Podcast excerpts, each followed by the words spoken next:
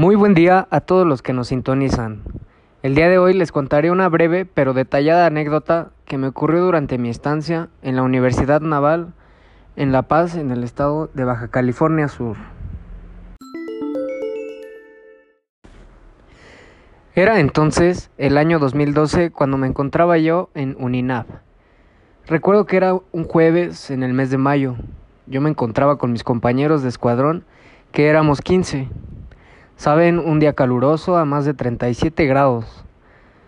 Y recuerdo un ligero viento.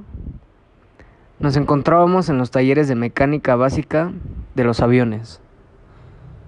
Estábamos trabajando con filtros de alta presión y poleas de un motor de un F5 Tiger. Todo estaba normal, seguíamos las instrucciones y todo iba sobre la marcha.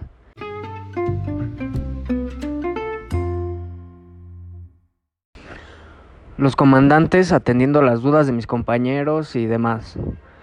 De repente uno de los compañeros, Ocampo, como todos lo conocíamos, recuerdo aún, pegó un grito desesperadísimo en el almacén.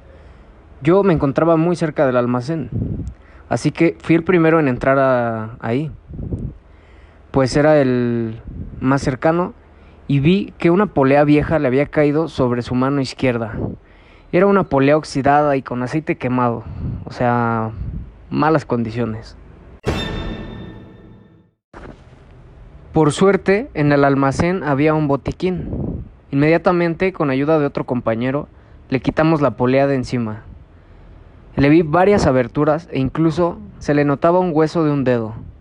Estaba horrible. Para que la oxidación y la suciedad de la polea no infectara o agravara más sus lesiones, lo que hice velozmente fue tomar el botiquín. Tomé el botiquín y le coloqué agua estéril con jabón neutro sobre su mano. Él gritaba desesperadamente. Continué limpiando con una gasa fuerte pero muy cuidadosamente para no dañarlo más, tratando de retirar toda la suciedad que se quedó de la polea.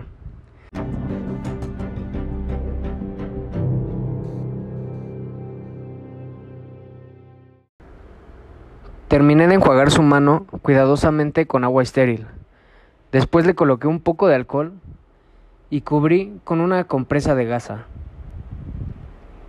Para ese entonces ya había llegado más personas, incluso el personal de emergencia del área de medicina de la base. No pude hacer más y se lo llevaron inmediatamente para atenderlo debidamente, pues tenía un hueso al descubierto. Esa fue la primera vez que utilicé un botiquín dentro de la base. Días después, dos o tres aún recuerdo, el cirujano que lo atendió me comentó que de no haberle limpiado correctamente y rápido su mano como lo hice, el óxido y el aceite de la polea pudo haber dañado su hueso y tendones, y Ocampo hubiera perdido tal vez la mano por completo.